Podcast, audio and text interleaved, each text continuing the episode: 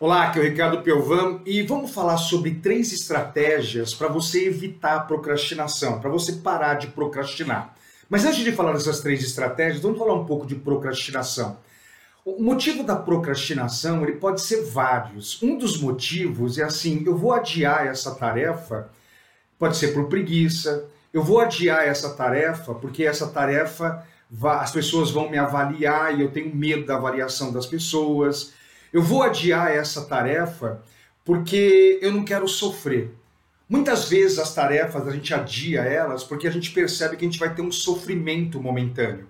E o ser humano, ele quer prazer, ele não quer sofrer. Então, se eu fizer essa tarefa, eu vou sofrer. Deixa eu fazer uma tarefa mais prazerosa.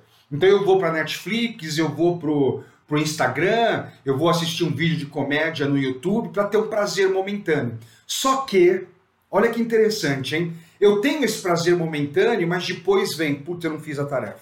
Meu, eu não fiz aquela tarefa, eu não fiz aquilo que eu devia fazer. E aí vem o sofrimento novamente. Então é uma ilusão é, de querer não sofrer naquele momento. Você vai sofrer depois que você fizer aquela tarefa prazerosa. Então é melhor você fazer aquilo que tem que ser feito.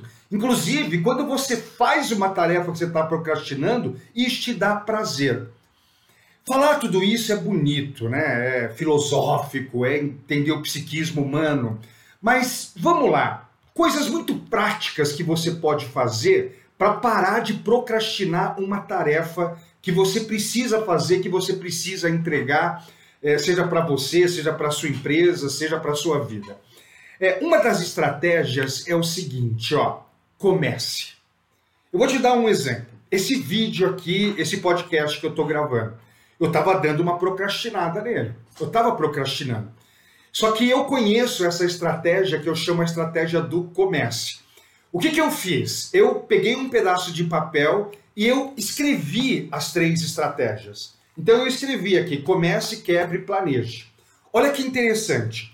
O simples fato de eu começar e fazendo uma coisa simples, eu simplesmente escrevi três palavras aqui. O que, que, acontece no cérebro? O cérebro, ele odeia perder energia, ah, ele, ele, ele odeia gastar energia à toa.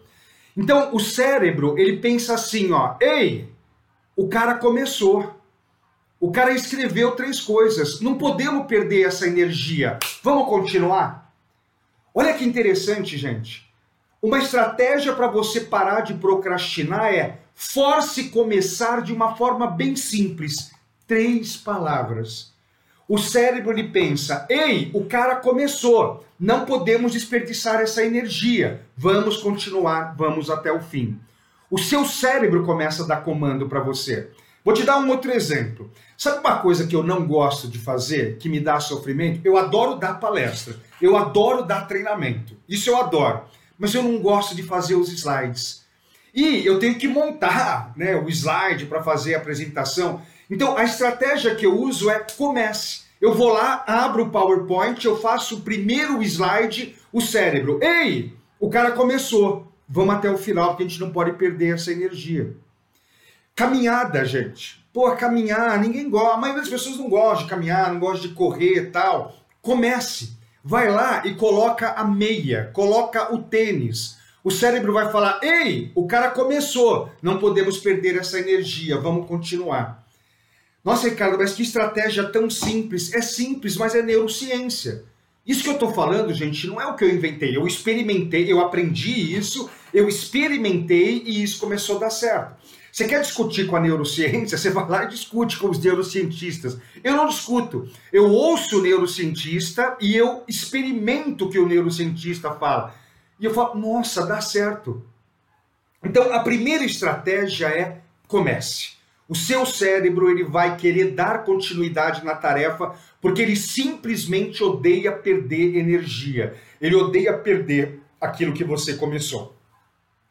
Uma segunda estratégia, pessoal, é assim. Você tem uma tarefa muito grande, tem uma tarefa muito complexa para fazer, quebre ela. Isso aqui você cansou, você está cansado de ouvir, mas eu não sei se você experimenta isso. Quebre essa tarefa em várias etapas. Então, pegando o exemplo dos slides lá, né? Então, é, eu preciso fazer um slide de um treinamento de 8 horas. Então, eu vou lá e eu vou quebrar em módulos. Pô, meu treinamento tem quatro módulos, né? Então eu vou primeiro fazer esse módulo. Então um dia eu faço esse, outro dia eu faço esse, outro dia eu faço esse, outro dia eu faço esse. É você quebrar. E sempre que possível, às vezes não dá para fazer isso. Quebre em atividades de 20, 25 minutos. Sabe por quê? Isso aqui é uma coisa incrível. A maioria das atividades que nós executamos, elas demoram 20, 25 minutos. Então, se você focar numa atividade por 25 minutos, há uma grande chance de você terminar essa atividade.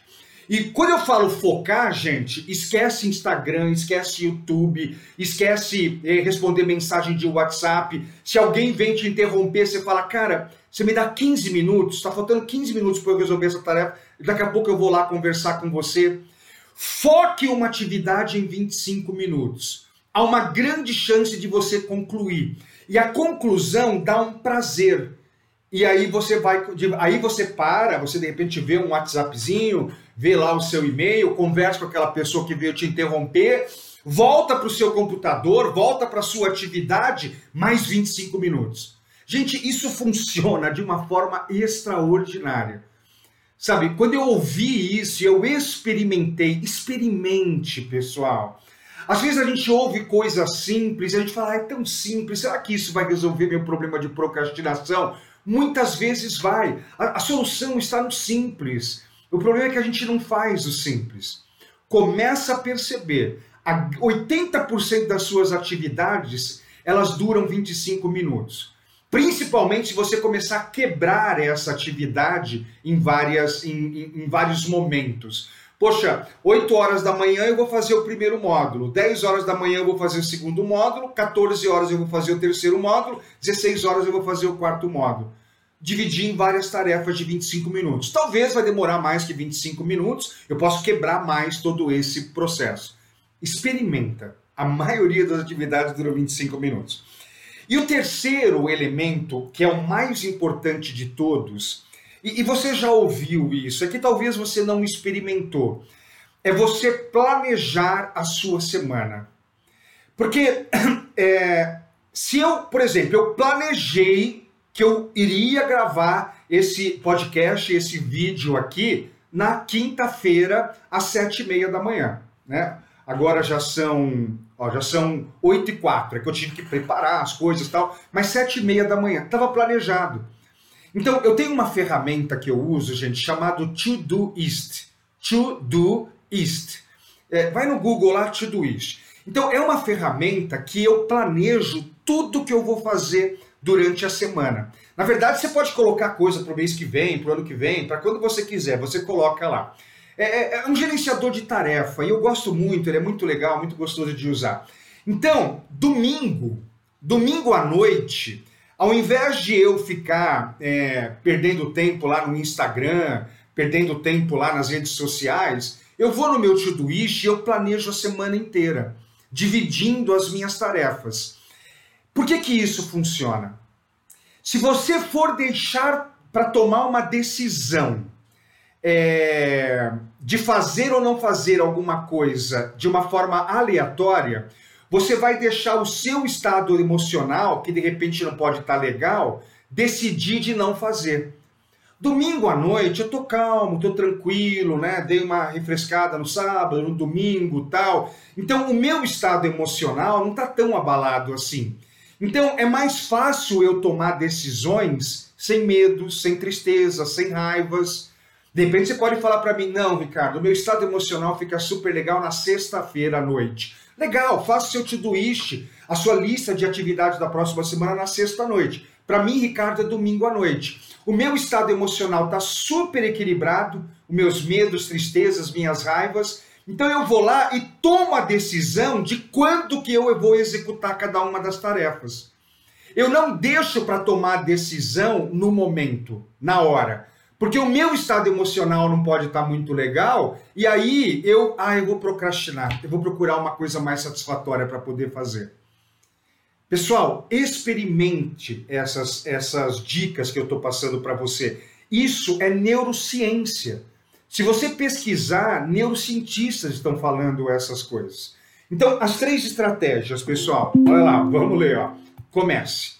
Começa. O seu cérebro não gosta de perder energia, ele vai é, ajudar você a continuar. Quebre as atividades. A grande maioria das atividades, 25 minutos. Foca exclusivamente. Não deixa ninguém te interromper, não vai ver o WhatsApp, não vai ver vídeo de gatinho, não vai ver nada disso daí. Foca, há uma grande chance de você completar. Terceiro e mais importante, você já ouviu muito isso daí. Planeje quando você tiver com o estado emocional super equilibrado, super legal. Tome a decisão nessa hora. E aí, na hora que você for executar, usa as duas primeiras estratégias. Como você sabe, eu tenho treinamentos de inteligência emocional, eu tenho treinamentos de liderança. Se você tiver interesse em participar de um treinamento de inteligência emocional que eu tenho, ou de um treinamento de liderança que eu tenho, eu vou deixar aqui no, no abaixo do vídeo, também aqui em algum lugar do, do podcast, um link para você poder clicar lá e conhecer esses meus treinamentos. Quem sabe a gente se encontra um dia aí é, dentro de um treinamento de liderança ou de inteligência emocional. Procura o link por aqui, estou te esperando lá dentro, lá nos treinamentos. Tchau!